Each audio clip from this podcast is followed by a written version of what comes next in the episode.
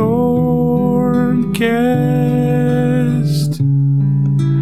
Brainstormcast. Hear ye not the rain is falling. Cease your work, curlew's calling. Salve, salve, monstrinhos e monstrinhas! Estamos aqui para mais um episódio do Brainstormcast, o podcast da Brainstorm. E hoje nós temos a felicidade de trazer de novo aqui, já pela segunda vez, o Carlinhos Malvadeza do Regra da Casa e do Café com Dungeon. Fala, Carlinhos, beleza? Sossegado, cara. E aí, galera? É, os caras já estavam na, numa frenesia aí. O Carlinhos saiu de um, da entrevista do café e já veio direto pra cá, né, Carlinhos? Correria. É, cara, o negócio, o cara produzir conteúdo é aquele negócio, né, cara? É, é, você tem que jogar RPG e depois falar de RPG, então acaba que vira uma correria, né? É aquele negócio, né? Tem que dar o sangue pelo bagulho que você acredita. Infelizmente é isso ou nada, né? Mas, cara,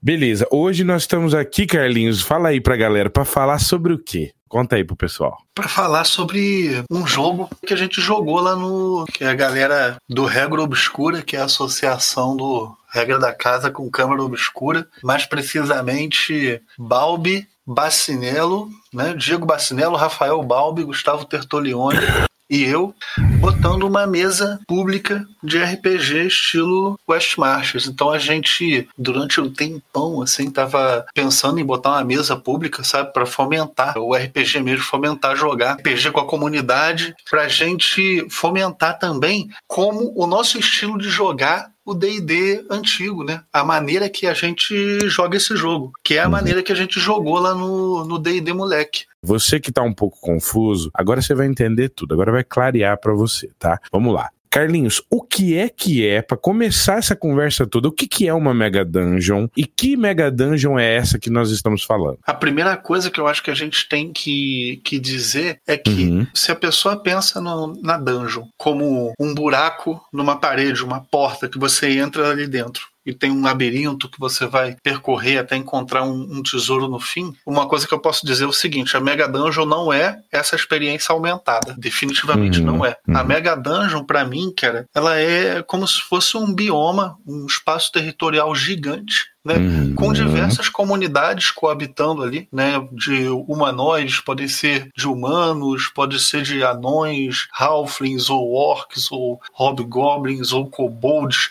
ou mortos-vivos. Então eu acho que ela, a Mega Dungeon, ela é essa, essa comunidade toda, o habitat que eles vivem, enfim, o lugar que eles, que eles vão habitar, as armadilhas que eles vão botar, as relações que eles têm um com o outro. E aí o que, que acontece? Os jogadores, quando vão explorar esse tipo de localidade, pode Uhum. muito provavelmente que ele esteja entrando numa Mega Dungeon. A gente pode Perfeito. pensar em entrar numa Mega Dungeon, por exemplo, cara, como. Não sei, cara, entrar numa reserva onde vivem pessoas de diferentes etnias, de diferentes grupos, e que é gigante. E eu vou me Uhum. infiltrar ali dentro e vou ter que conviver com aquele povo, vou ter meus objetivos ali para explorar. Né? Ele é um, um jogo de, de exploração, de incursão, e acima de tudo também a Mega Dungeon muitas vezes é um jogo social e político. Perfeito. Então, esse é o RPG da Mega Dungeon, sem deixar de lado a exploração de masmorra. E a graça da Uhum. Mega Dungeon é que o jogador ele vai dizer para quais desses pilares de jogo que ele vai querer ir. Ele pode ir para o jogo de exploração, ele pode ir para o jogo social, ele pode ir para o jogo de combate e ele liga e desliga essas chaves quando ele quer. Quando ele quer, eu digo o grupo que está explorando a dungeon. Então isso para mim que é maravilhoso. É um bioma que te permite os mais variados estilos de jogar RPG. Não sei se respondeu bem. Não, certamente respondeu. Agora eu quero saber o seguinte, Carlos. Qual é a Mega Dungeon? De quem que é? Quem que é o autor? Quem que é esse cara? Vamos lá.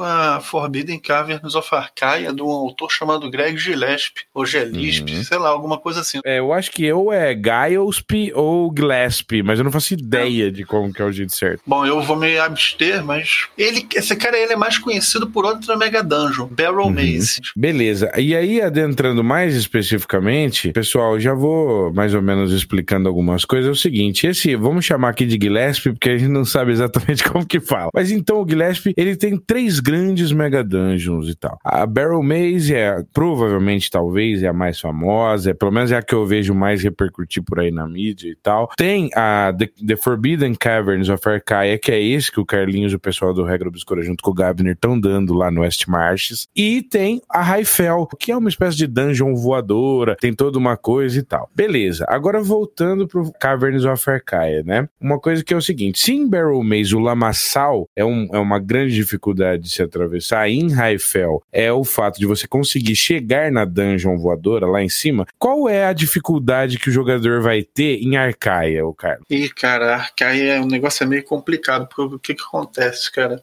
As cavernas de Arcaia, elas se encontram num canyon, né? Um canyon Uhum. muito, muito extenso. Ele Uhum. perde de vista dos jogadores aí esse canyon. Um lugar que tem até a terra um pouco escura, assim, mais acidentada, acinzentada, não tem muita vida é, ali. O lugar ele é extremamente instável também. Também tem esse complicador, cara. É o clima é instável. Tem tempestade, desde tempestade de areia, chuva de meteoro. O lugar, é, em termos de solo, sei lá, geologia, também é extremamente instável, né? Você pode encontrar sumidouro, né? Toda sorte de obstáculo também. E os jogadores começam no topo do canyon. Então a primeira coisa que acontece no jogo de Arcaia é os jogadores começarem a descer o canyon para explorar o canyon. E aí já é dungeon, meu amigo. Não tem teto nem nada, mas já é dungeon. Você já tá lutando completamente contra o ambiente ali. O ambiente ali, cara, ele já vai começar a ser extremamente hostil. E você descendo esse canyon para acessar uma dessas cavernas, você pode se encontrar também com todo tipo de inimigo. Desde um- uma tropa de kobolds, por exemplo, é, fazendo escambo de água com um grupo de orcs, até uma fila de goblin carregando uma porção de escravo froglin. Todo Boa. tipo de, de- Os encontros são dos mais variáveis possíveis, né? Não é aquele encontro chapado que você rola e fala, Ih, tem um goblin ali. Não. Os encontros eles trazem relacionamento Hum. para dentro do jogo. E também temos a estrela, a cereja do bolo, né? Que são as cavernas. Esses inimigos, afinal de contas, eles têm que viver em algum lugar. Então, como eles têm que viver em algum lugar, dentro desse cânion tem mais de, com certeza, mais de 50 cavernas. Cada caverna com um mapa razoavelmente grande. E tesouro pra caramba, muito item mágico. Muito Uhum. mesmo. Inclusive, teve um rapaz, cara, meu grande amigo Ale, que no. E esse cara, maluco, eu, eu acho que ele, ele joga bem para caralho. Já vou deixar isso claro aqui. Mas nesse dia ele teve um infortúnio. Certo. Ele entrou numa caverna, conseguiu saquear uma full plate mais três, que ele não sabia que era mais três naquele momento. Uhum. Só que tinha uma fissura no chão e ele estava correndo Certo. de um monstro, estava em fuga. E aí ele foi pular essa fissura com essa armadura dentro da, da mochila, amarrada no corpo dele, e ele caiu Uhum. dentro da fissura com a, arma- com a armadura, cara. E por que que isso é tão interessante no Forbidden Carmens of Arcaia, no jogo que nós estamos jogando? Porque aquela armadura ali, ela não existe mais. Ninguém mais pega. Hum. Né? Caiu no buraco. O Uhum. mundo é persistente. Uhum. E é isso que é o Arcaia que a gente está jogando. Cara, é, é extremamente divertido jogar. Eu recomendo você, de repente, você que tá ouvindo, de repente pode não querer especificamente jogar nesse, nesse sistema com o Westmars, que a gente explicou e tal, mas de repente você se interessou, né, Carlinhos, pela Dungeon, e você pode tranquilamente comprar o livro, o PDF lá e tal, e mestrar pra sua galera. Aí eu te pergunto uma coisa, Carlos, se de repente a pessoa se interessou, vamos supor, e quer jogar ali, a pessoa gosta mais do presencial e tal, é possível rodar uma campanha bacana a longo prazo, entre aspas, assim, dentro do Arcaia? É possível, né? Olha, cara, eu vou falar o seguinte: é para explorar legal ali, jogando presencial, vamos supor que você jogue aí, não sei, cara, por ano 30 vezes. É um número até bom para um grupo, né? Uhum. Você jogar mais ou Sim. menos isso aí, cara, acho que uns 5 anos não dá pra ver tudo, não. É, é grande, Você- cara. É pra grande, mim, Pra mim, isso é, é, é uma coisa boa, porque isso significa que você vai ter dungeon pra jogar durante anos e anos aí com sua turma, É, né? E fala aí, ô Samuca, vou te perguntar Hum. uma parada que você é jogador. Então, Uhum. isso é até um feedback que você pode dar pra gente. Como é que você Tá. acha que os jogos são? Você já jogou várias vezes. E um Uhum. jogo ele é muito parecido com o outro, segue muito a mesma linha. Como é que é isso? Não, cara, é impressionante. Gente, isso é- foi o que mais me encantou nesse modelo aí que vocês criaram da, da Mega dungeon no formato do West Marches. Porque assim, cada jogo que eu joguei foi um universo completamente diferente do outro. E só por isso eu acho que faz sentido, pelo menos para mim como jogador, eu voltar e querer jogar de novo e de novo. Porque se eu tivesse experiências muito parecidas, certamente eu ia jogar duas ou três vezes e não ia aguentar, não ia tancar, é, voltar, não. E agora, e eu acho que isso, essa mesma característica, pensando no mestre, isso tem mais a ver ainda. Você acha que o mestre ia aguentar, poxa, mestrar o ano todo uma parada que é Mesma parecida? Coisa, né? Não dá, né? Não dá, né, cara? Essa é a grande vantagem de você ter um ambiente, que um cenário, pode-se assim dizer, mas não é bem um cenário, que te propicia vários pilares diferentes né, do, do, RPG, do D&D em geral. Isso, isso, isso, que é bom, essa riqueza. Uhum. Que a gente queria explorar mais, vivenciar mais e tal. Mostrar para as pessoas é, é, como a gente vê o jogo, como a gente interpreta ele, é, de acordo com o Primer, sempre apoiado no Primer, e fazer as pessoas experimentarem um pouco disso, para elas poderem ver se elas gostam. Porra, isso é legal pra caralho, né, Carlinhos? Porque é uma demonstração muito bacana. Já com a junção tanto do, como você disse, do Câmara Obscura, como do Regra da Casa, e com um convidado especial, que é um dos maiores especialistas, tanto no West Marches quanto nas grandes mega dungeons aí do Greg Gillespie, que é o Gabner, né? É verdade, cara. É verdade, cara. O Gabner, cara, foi uma parada fantástica, sabe qual é? Porque, tipo uhum. assim, olha só, a gente estava querendo fazer o projeto, mas a gente estava numa de tipo, putz, a gente precisa ainda mais rodagem com esse com esse sistema e tal, a gente jogando na medida que a gente pode semanalmente é, gravando D&D Moleque, a gente queria explorar mais, vivenciar mais e tal, e eu já conheci o Gabner. E aí um uhum. belo dia eu comecei a trocar ideia com o Gabner, e a gente marcou de jogar um Black Hack. Eu, é, o Gabner, o Balbi, é, o Castilho também tava, se não me engano. Cara, pior que agora eu vou, eu vou dar um vacilo, porque eu não me lembro exatamente de todo mundo que tá na mesa, já faz uns uhum. tempos. Minha memória é meio zoada, mas essas Sim. pessoas estavam. E a gente jogou com o Gabner e, cara, ficou enfeitiçado. Falou, putz, cara, esse maluco aí tem um jogo muito fino, sabe qual é? Muito fino uhum. o jogo desse cara. Ele é, ele é muito preciso.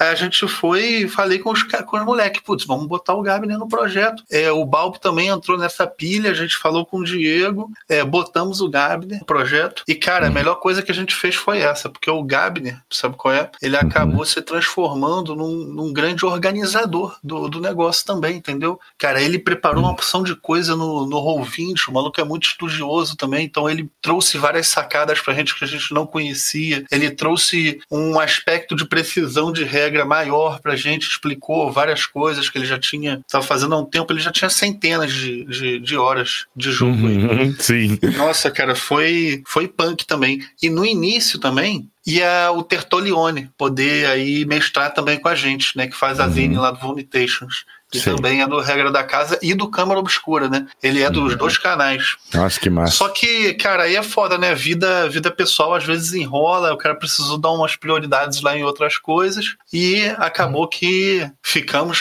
convidamos também o Gabner e foi maravilhoso, cara. É, cara, eu posso falar por mim, porque eu joguei muitos desses jogos. Não vou falar que todos, mas a grande maioria dos jogos eu joguei. É, até porque tudo isso começou naquele carnaval maravilhoso, né, Carlinhos? Nossa, o carnaval a gente abandonou né? tudo.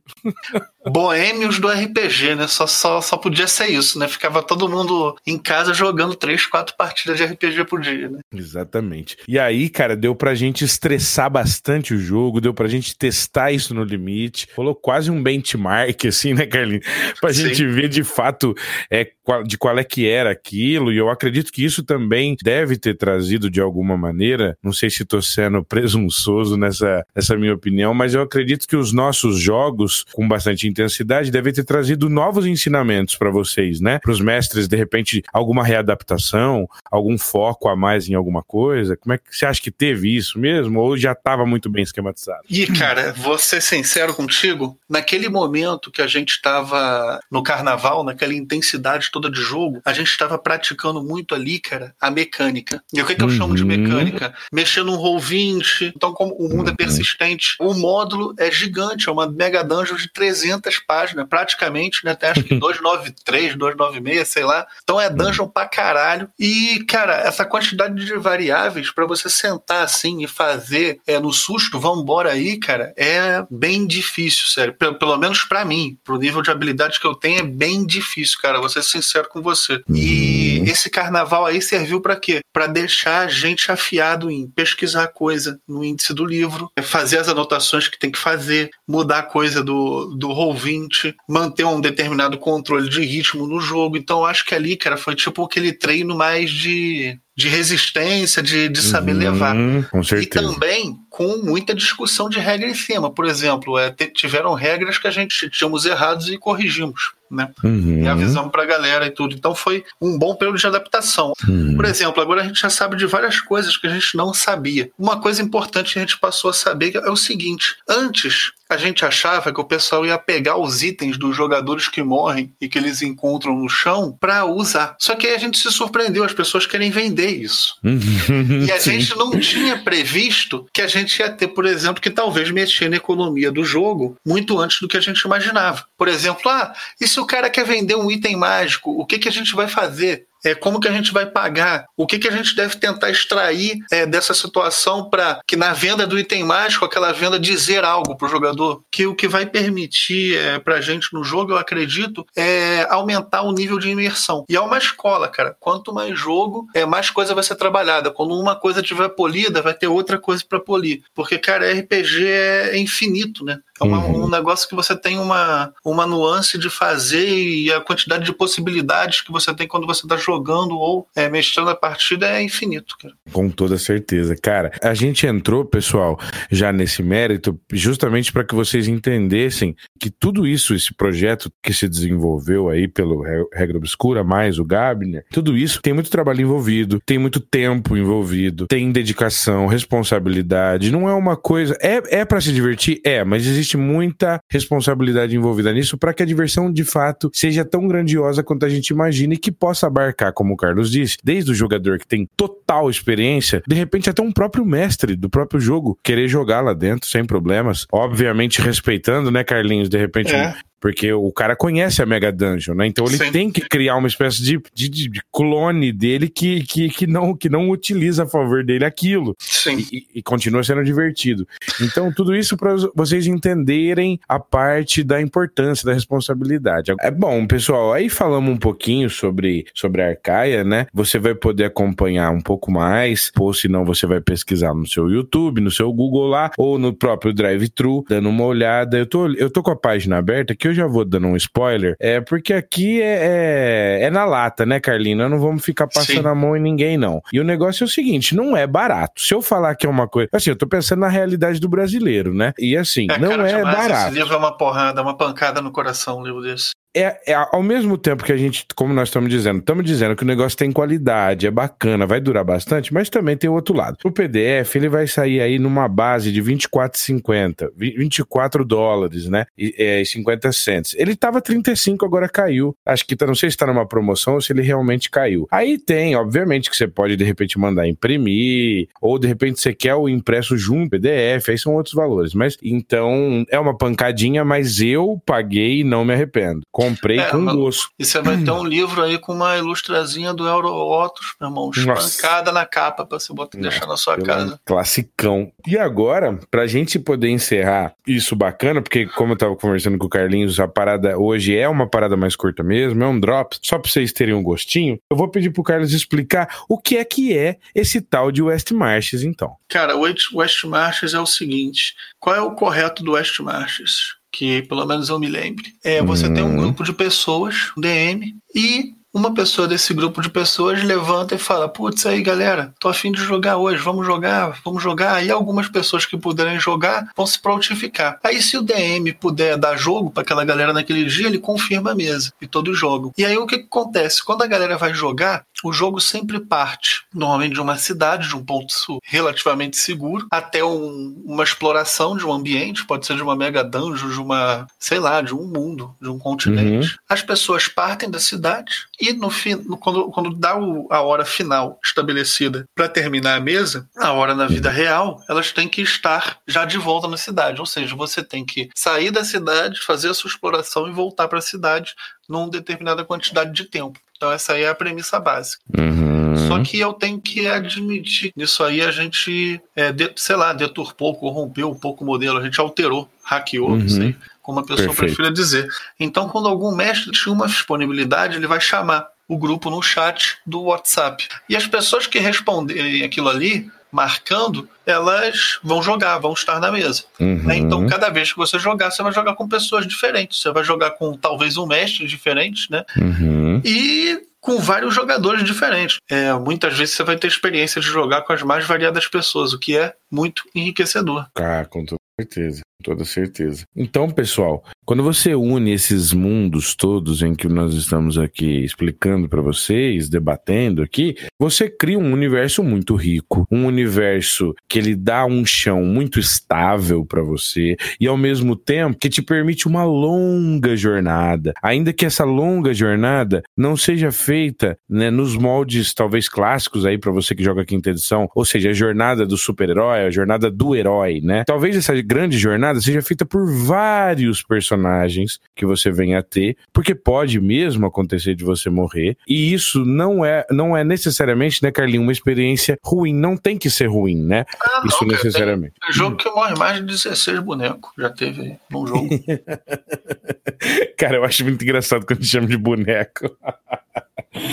Mas, cara, é muito bom. Mas é, é, o que eu posso dizer como jogador, dando um último feedback, é que é muito bom. E acho que não tem muito mais delongas a se fazer sobre isso, a não ser dizer, vale muito a pena experimentar. E aí depois você tira a sua própria conclusão, né, Carlos? E assim vai se encerrando o nosso drop, The Forbidden Caverns of Arcaia. Cara, Carlos, foi um prazer receber você de novo aqui. Foi muito legal, apesar de não ter sido tão longo como o último, né? Mas foi muito gostoso porque deu pra gente discutir bastante aí. E apesar do tempo ser curto, sempre há tempo para o bom e velho jabá. Então, fica à vontade, cara. Pô, primeira coisa que eu gostaria, nós temos um projeto chamado D&D Moleque no canal de YouTube Regra da Casa, que somos nós num jogo de Labyrinth Lord, que é o D&D BX, aí um retroclone, a gente gravou esse jogo num estúdio na casa do Gustavo Tertolione e editou e lançou na internet com uma edição irada aí do, do Bacinello. Então isso aí, meu irmão, você já é uma parada que eu gostaria de recomendar. E a segunda, mas não menos importante, é o podcast do meu grande camarada Balbi, Café com Danjo. Uhum. Né? E é isso, cara. E vambora. E mestrando esses jogos de arcaia.